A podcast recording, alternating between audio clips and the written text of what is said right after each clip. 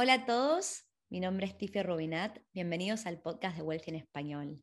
Hoy vamos a estar hablando acerca de cómo generar dinero en Australia, tanto emprendiendo y tips de finanzas personales con Juan de AU Finanzas. Hola, si estás disfrutando del podcast y a la vez aprendiendo, no te olvides de suscribirte. Ahora sí, que comience el show.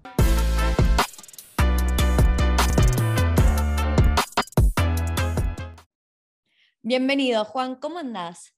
Muy bien, Tiffy, muchísimas gracias por la invitación. De nada. Bueno, se me ocurre que podemos arrancar primero donde vos nos puedas contar un poco de tu experiencia. ¿Hace cuánto tiempo estás en Australia? ¿Qué estás haciendo? ¿Dónde vivís? Como para que la gente tenga un poco de contexto de quién es Juan. Claro que sí. Mira, em, yo llevo más o menos ocho años en Australia, soy colombiano de Medellín y en este momento vivo en Golcos.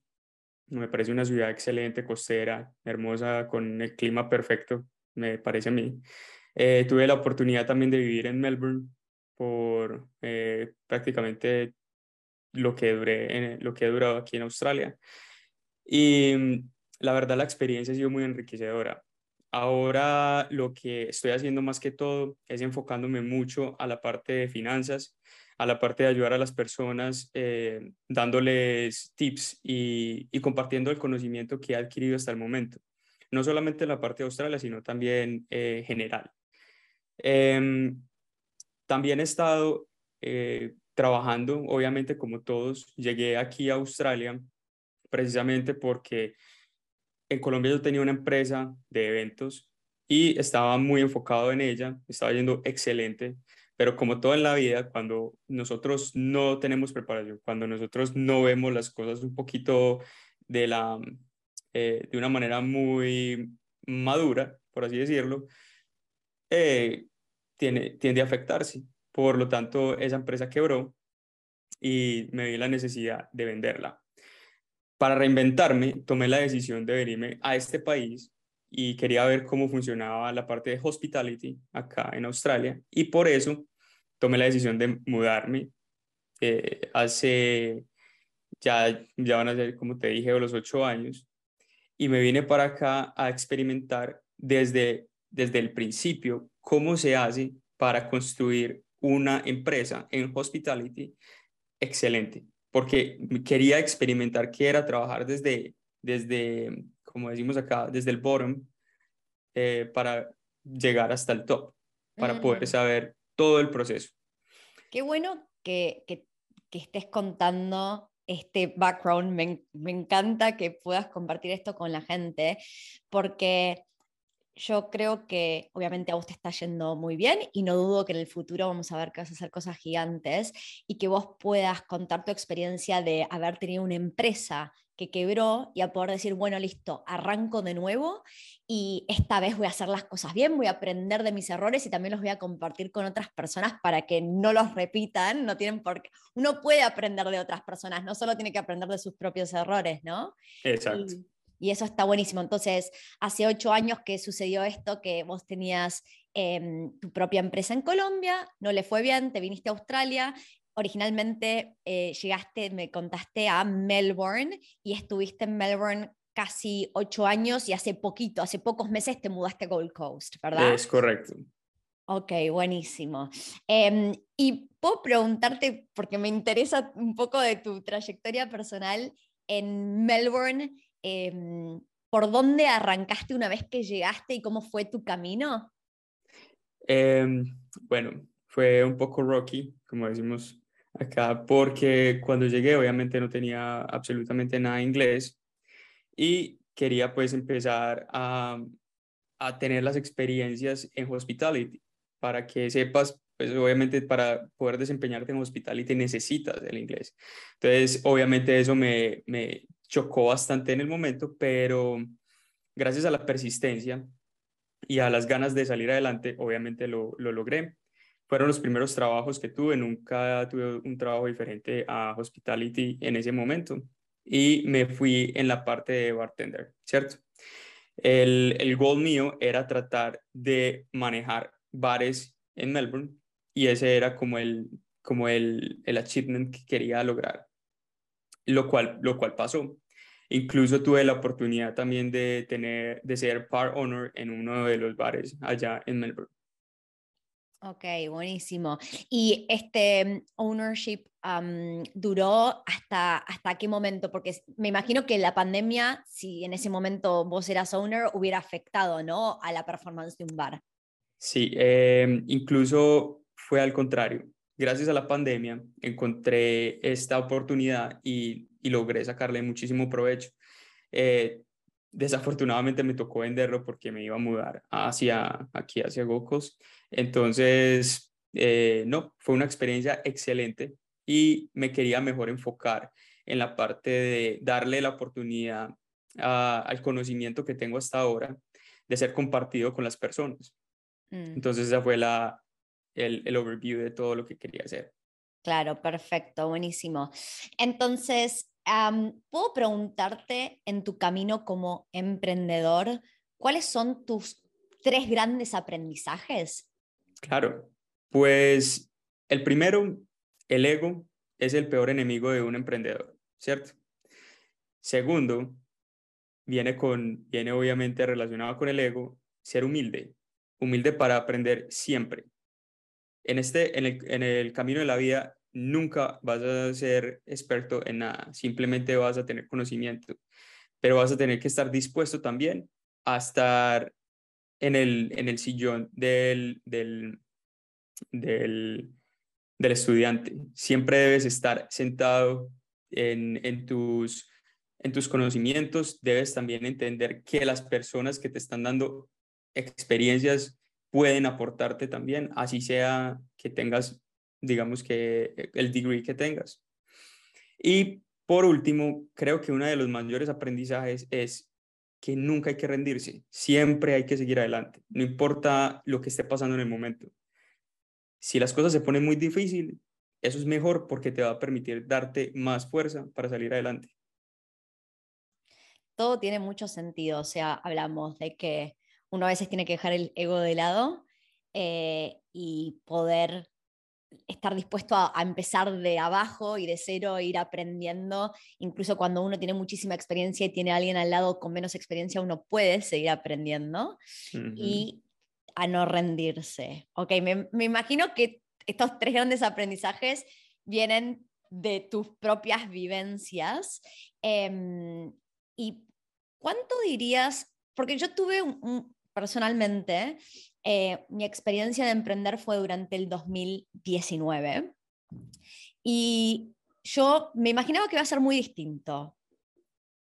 venía armando y trabajando en sociedad con, dos amigos en una empresa eh, ya hace un año y medio antes de renunciar a mi trabajo. Tenía un trabajo estable, con un sueldo estable, y dije, bueno, ¿qué tiene que ser cierto para que yo esté dispuesta a renunciar? Y uno eh, siempre puede inventar más excusas para quedarse en el confort de trabajar con un sueldo estable, ¿no?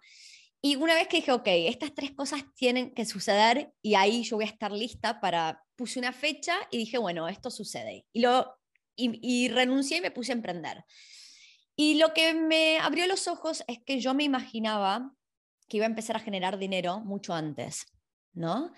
Y esa es probablemente la parte más complicada. Entonces, cuando yo le tengo que dar un tip a alguien, eh, mi tip es intentar emprender en algo que tengas suficiente pasión y ganas, que si no ganaras dinero, incluso perdieras, no es que lo estás haciendo gratis, estás perdiendo dinero, lo querrías seguir haciendo, porque es probable que cuando vos arranques un cierto emprendimiento te pueda llevar uno hasta dos años hacerlo despegar y generar algo de dinero. En tu situación, Juan, ¿A vos te pasó algo similar que te llevó tiempo que funcionaran tus emprendimientos? Eh, mira, te voy a poner en perspectiva uno de los emprendimientos que hice en la pandemia, eh, aparte del bar. Venían los dos en conjunto. Eh, cuando empezó la pandemia, creé una empresa que se llama The Jungle, que está específicamente creada para producir comida para que las personas puedan comérsela en el momento es una, era, una, e, era una, una forma de alimentarse excelente, balanceada, que le permitía mucho a la gente ahorrar muchísimo tiempo. Cuando yo empecé a crear esta empresa, yo obviamente tenía la necesidad de tener un ingreso porque todas las puertas se habían cerrado en la pandemia. Y como sabemos, eh, Melbourne cerró todo por muchísimo tiempo. No nos dejaba ni siquiera salir, sino por dos horas. Entonces, al reinventar todo eso y crear esa, ese modelo de empresa, encontré que hay que tener muy estructurado el budget, ¿cierto? El presupuesto que vas a ponerle a tu empresa, cómo vas a distribuir las, los ingresos que genere tu empresa en el momento. Hay una cosa en la que yo discrepo, por ejemplo, y es que el, el dueño es el último que se paga. Yo, yo discrepo ahí porque tienes que entender que tu empresa tiene que funcionar desde el principio, incluso pagándote. Obviamente no te vas a pagar millones porque no tiene cómo. No te vas a pagar demasiado, pero tú estás invirtiendo tu tiempo, el cual tiene un costo. Y en el presupuesto tiene que ir, obviamente, relacionado ese costo en, en, el, en el budget.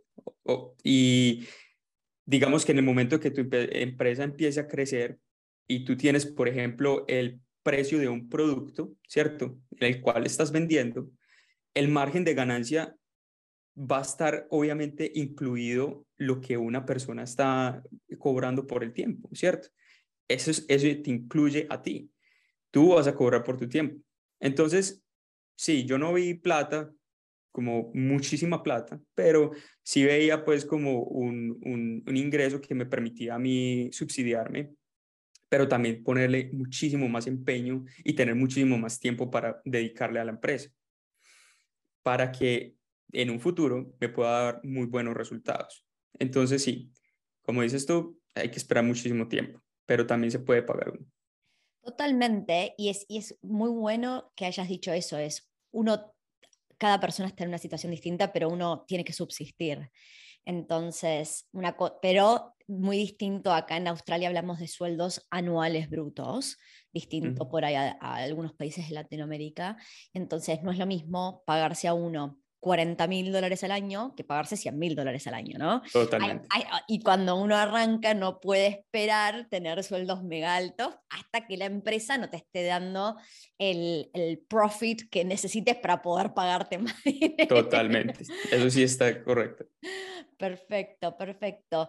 Y entonces, ahora hablando de, de empezaste a dar tips que vos darías a personas eh, en cuanto, por ejemplo, si estás emprendiendo, pagarte un sueldo, tenés que sobrevivir y hace sentido. Hablando un poco más de finanzas personales, que es una temática que yo sé que vos sabes un montón y que te apasiona mucho y a mí también me apasiona mucho. Si tuviéramos que dar em, tips de finanzas personales para personas que están viviendo específicamente en Australia, ¿cuáles son tus top tres tips?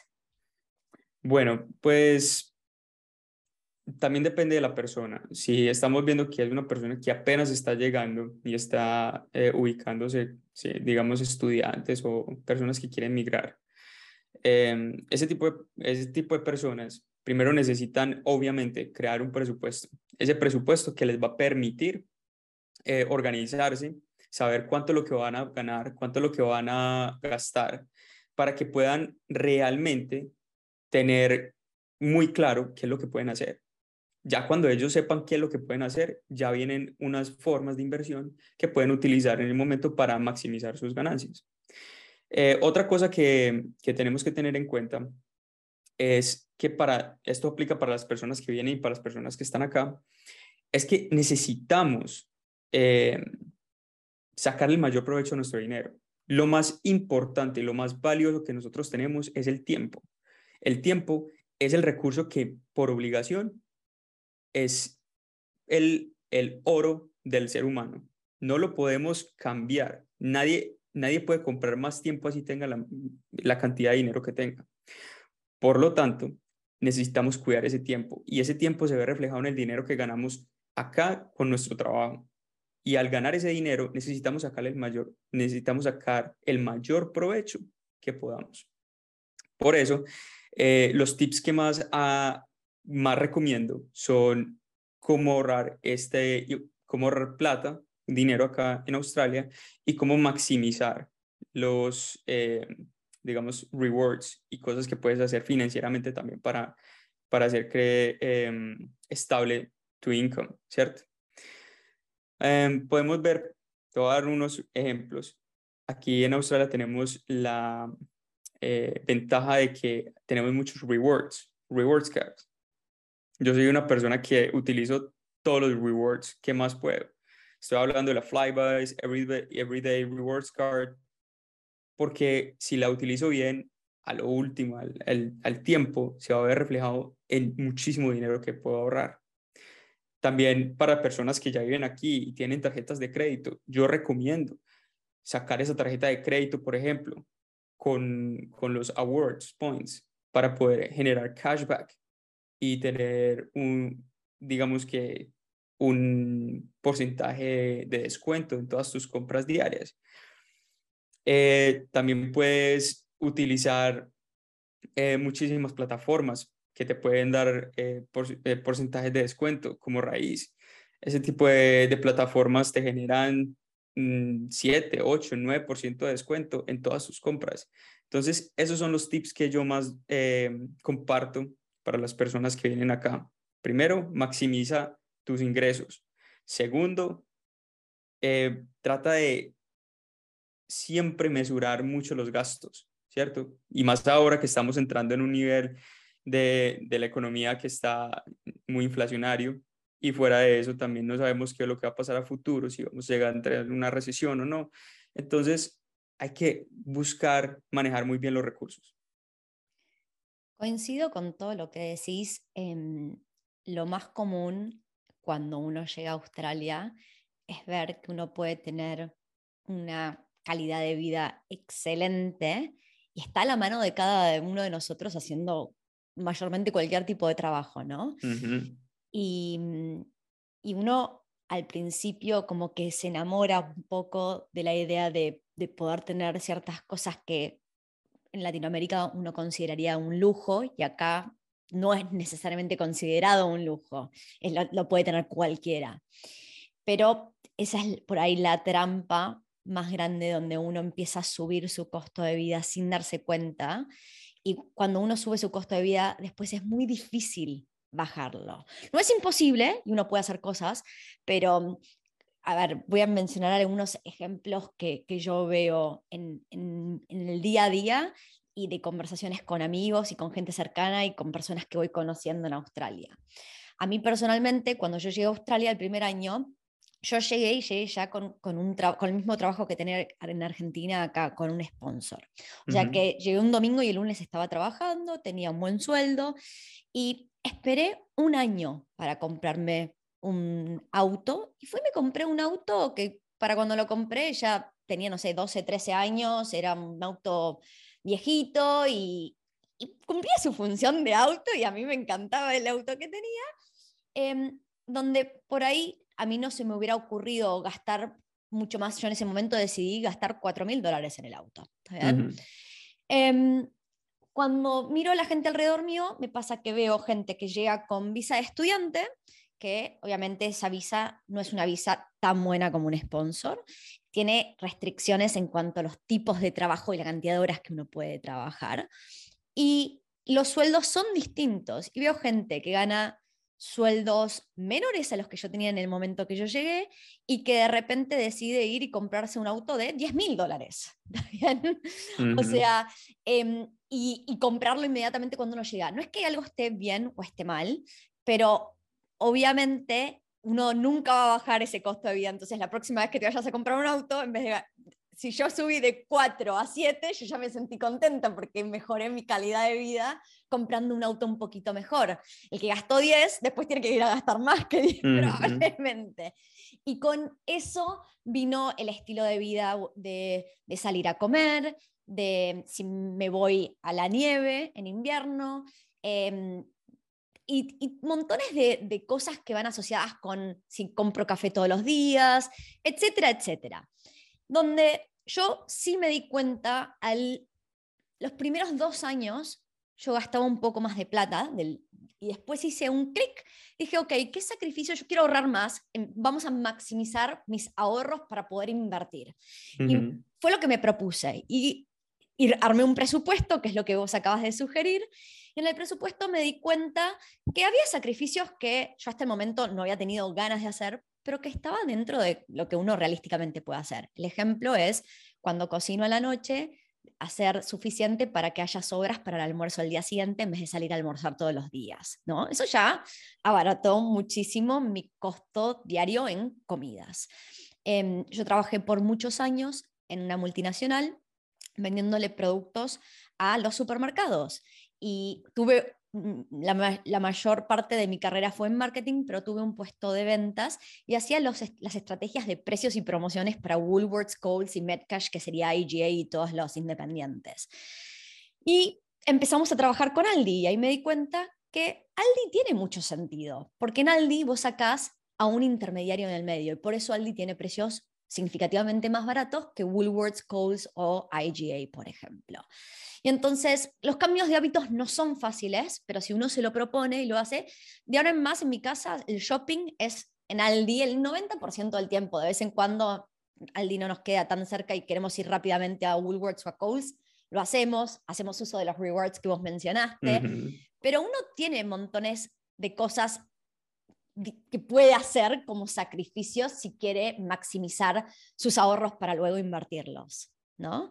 No sé, vos, vos ¿cuáles fueron tus primeros ejemplos donde vos decidiste hacer un par de sacrificios para ahorrar más dinero? Todos en esta vida tenemos sub y baja, ¿cierto? Entonces eso también pasa en la parte económica.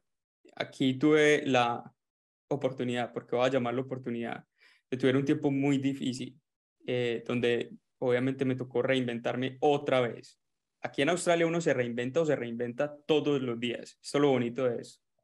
Aquí no hay zona de confort. Si el que se queda en la zona de confort, creo que se, se queda en el baño de la langosta y termina cocinado.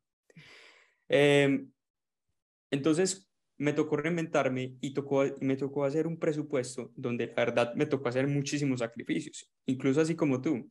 Yo empecé a hacer el presupuesto de, ok, si hoy me compro un café, digamos, en, en, un, en un coffee shop, donde me cuesta 4 dólares, ¿cómo hago para disminuir ese gasto sabiendo que de pronto no lo necesito? Tengo dos opciones. Una, o, me lo, hago, o lo hago en la casa, Insta Coffee, y me llevo un termo, o simplemente me voy para 7-Eleven y lo compro un dólar. Ahí ya estoy bajando mucho mi gasto, ¿cierto? Pues que, puede, puede que esos gastos hormiga no se vean eh, en el momento, pero cuando tú los empiezas a adicionar todos completos, te van a crear, wow. Tú dices, esta semana me ha ahorrado 100 dólares. Estos 100 dólares los puedo poner a producir y me pueden hacer un compounding de, cualquier cosa donde le puedo incrementar muchísimo más, eh, puedo incrementar mi capital. Entonces, empecé a hacer muchos sacrificios, por ejemplo, eh, a, a revisar muy bien qué era lo que yo comía. Obviamente, siempre es importante comer bien, no llegar a la dieta del noodle, que muchas veces aquí llegan a eso y empiezan a, comprar noodles y comen noodles para el almuerzo, desayuno y comida y terminan enfermos y hasta ahí llegó todo. Entonces, siempre hay que mantener un balance. Ese balance es importante para poder generarte buenos hábitos, pero también hábitos financieros, para que puedas crear un capital, que eso es lo que necesitamos, eso es lo que más buscamos como inversionistas. Entonces, esos fueron los sacrificios ahí más que todo, que fue café, salidas a comer, organizar mi presupuesto a la hora de, de, comprar la comida. Entiendo tú lo que dices de Aldi, me parece Aldi excelente modelo de negocio. Eh, yo de pronto utilizo más los normales de Woolworths y Coles porque digamos que ellos están muy hambrientos de tener mucha data de los clientes y en ese momento están regalando muchísimos puntos extra por compras que yo normalmente hago. Entonces, digamos que yo he logrado hacer mercados de 150 dólares utilizando los rewards. Entonces, siempre es que ha funcionado. Mm, eh, entonces, sí, eso prácticamente es lo que he hecho y, he hecho esos sacrificios, como dices tú, para poder maximizar el capital. Eso es lo más importante. Mm, totalmente.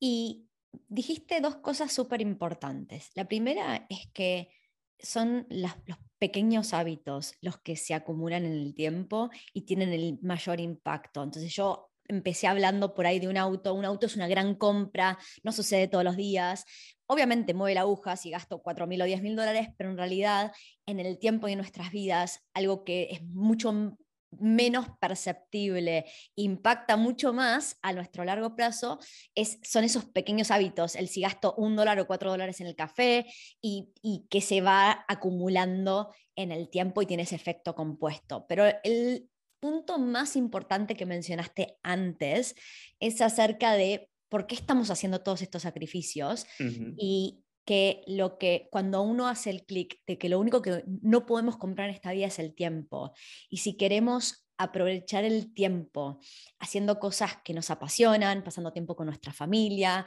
lo que sea, el poder elegir cómo usamos ese tiempo es súper importante. Yo creo que la mayoría de las personas que deciden poner como objetivo lograr la independencia financiera, o sea, no tener que trabajar hasta los 65 años para después empezar a disfrutar, sino por ahí decir, el, por ahí me tomo vacaciones un poquito más largas todos los años. Justo el otro día estaba viendo un TED Talk de las micro em, vacaciones, o sea, micro sabáticos o cosas. Hay montones de, de, charlas y de ideas distintas, pero el tener la opción de elegir cómo uno usa el tiempo es súper importante.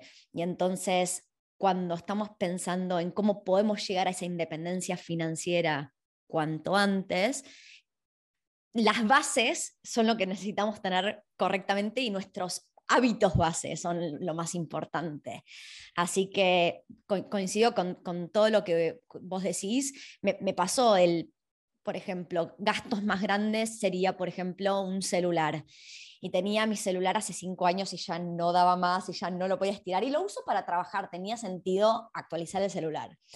Y tengo un amigo que me dice, Tiffy, él, él es súper fanático de, mm, de todo lo que es Mac y Apple y él estaba por también comprar cuando saliera el nuevo celular, que salió en septiembre del año pasado, y me dice, una semana antes salió una promoción que vos ibas y comprabas en Woolworths las, las tarjetas de Apple Cash, que después podés uh back, el Woolworths, no, ya ni me acuerdo, pero por ejemplo, por cada mil dólares que ibas a gastar en, en Apple Cards, te devolvían 250 dólares en gastos en Woolworths. Y entonces recorriendo un millón de Woolworths para comprar las tarjetas, para poder comprar y después tener esos rewards para gastar en supermercados. Y de todas maneras vamos a ir al supermercado a gastar dinero para comprar comida y todo lo que necesitemos en nuestro día a día. Y bueno, yo eh, por dos o tres días paseando por distintos Woolworths, todavía me faltaba una semana para que saliera el celular al mercado y, y haciendo esos sacrificios que por ahí otras personas puede que no se hayan enterado, pero gente que sí sabía. Yo le conté a varias personas que me dijeron, sí, estoy pensando en comprarme el nuevo celular. Bueno, aproveché y andé a Woolworths. Y es el sacrificio de ir a uno, dos, tres, cuatro y buscar las tarjetas, ¿no? Total. Mm, Excelente manera de, de ahorrar ahí. Exacto. Pero bueno, entonces hablamos, hemos hablado del tiempo, de que queremos ahorrar y después maximizar nuestros retornos. ¿Hay algo que le dirías a la gente que no haga? Mm, que no hagan. Te voy a decir una cosa. Algo que las personas piensan y es que cuando tienen un poco de éxito financiero, pueden incrementar su nivel de vida. Yo personalmente recomiendo tratar de vivir lo más básico posible si puedes. Y si estás generando muchísimo dinero, si estás generando muchísimos retornos, ya sea por tu trabajo porque hiciste una muy buena inversión, trata de, de, acomodarte con lo que tienes en el momento. No te desesperes. No empieces a gastar, no empieces a irte a, a, pretender que tienes demasiada plata porque ese puede ser el principio del final. Mm. Eso es uno de los, de, de, de los más grandes talón de Aquiles que tienen los inversionistas muchas veces. Hacen una muy buena inversión y piensan que ya pueden estar muy tranquilos y al fin y al cabo las cosas se pueden eh, distorsionar y, te pueden acabar en un momento. Totalmente, totalmente. Estoy súper de acuerdo y, y ese es probablemente lo que le pasa a muchísimas personas que le van bien, les fue muy bien en su vida, malgastan el dinero y a uno le puede cambiar. Vos empezaste diciendo hay altos y bajos y los altos y bajos aplican a todo el mundo. Y cuando viene un bajo, si no te preparaste y, ahorraste y seguiste invirtiendo, puedes pasar de haber tenido todo y más a no tener nada, ¿no? Total. Mm, ok, bueno, Juan, para cerrar, te quiero hacer la pregunta que le hago a todos los invitados del podcast de Wealth en Español, que es, ¿qué significa para vos la palabra riqueza en inglés wealth? Ok, para mí significa libertad, ya lo habíamos hablado. Mira que va a tener muchísima relación con lo que estabas diciendo. Libertad, prosperidad y más que todo, tener la oportunidad de disfrutar eso para mí significa wealth. Simplemente poder disfrutar tu tiempo, que es lo más valioso, disfrutar tu vida y esa prosperidad que es, no estoy hablando de dinero, estoy hablando de una prosperidad que te va a permitir estar tranquilo internamente con tu persona también porque has logrado em, mitigar muchísimos de los demonios que hay en, las personas, que es el dinero, porque no vas a dejar de pensar en él. Totalmente. Bueno, me encantó la definición. Muchísimas gracias por sumarte al podcast y por todos los tips y recomendaciones que nos has dado a, tanto a mí como al resto de la audiencia. Gracias a ti, Tiffy, por la invitación y qué rico poder compartir todo eso con ustedes. Hasta luego. Chao, Tiffy.